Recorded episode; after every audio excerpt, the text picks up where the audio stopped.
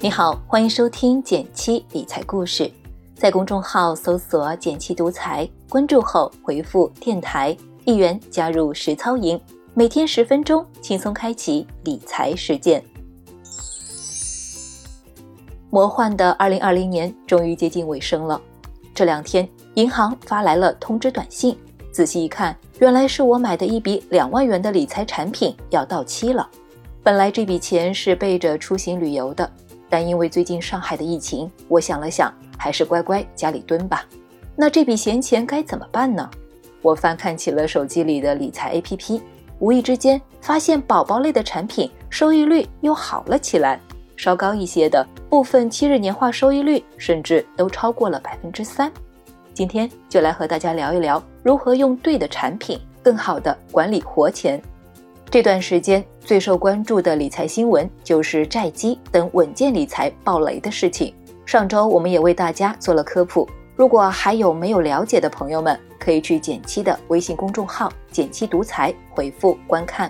虽然我的理财产品没有买到违约的有毒资产，但因为背后也投资了债券，这一个月来的净值遭到了一定错杀。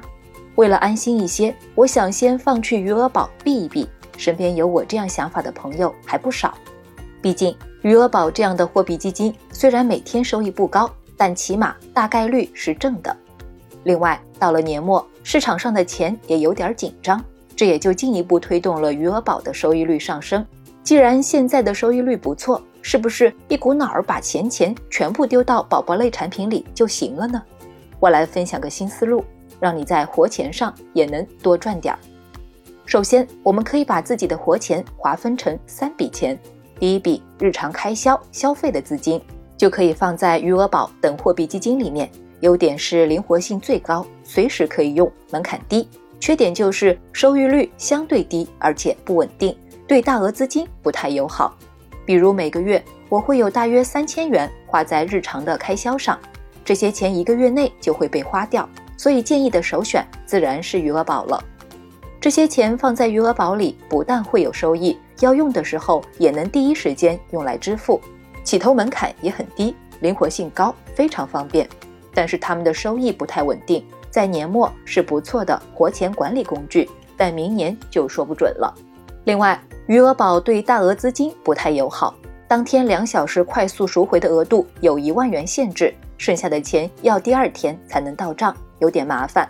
这也是为什么我不建议大家一股脑儿把钱丢余额宝的原因之一。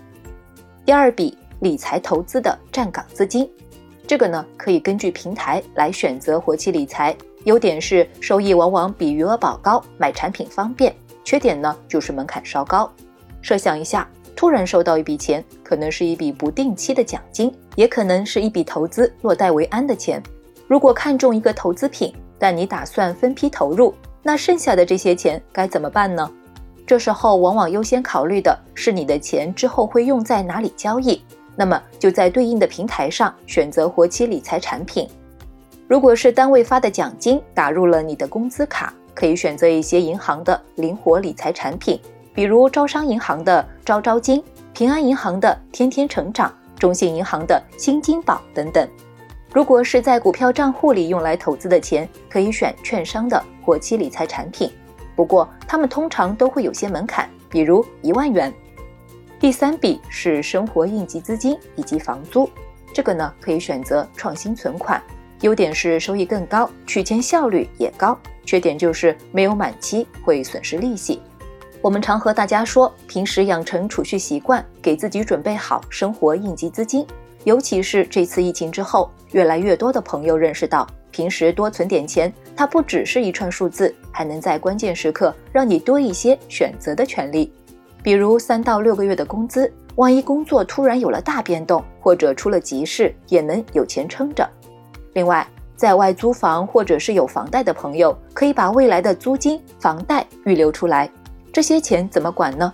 创新型存款是个好选择。优点就是收益高且灵活，一旦急用了取现也比较方便。但是如果存了一笔三月期的产品，没有到期就取出，会损失不少利息。因此不建议你单笔大额直接存入，可以适当分配下金额，比如在十四天、一个月三个月的产品搭配着存，更能保证钱的灵活性。最后，结合产品和资金的使用场景，我给大家总结了一张图，已经贴在文字区里了。需要的小伙伴请自行去文字区域查看哦。其实说到底，对于随时要用的钱，安全和流动性是最重要的。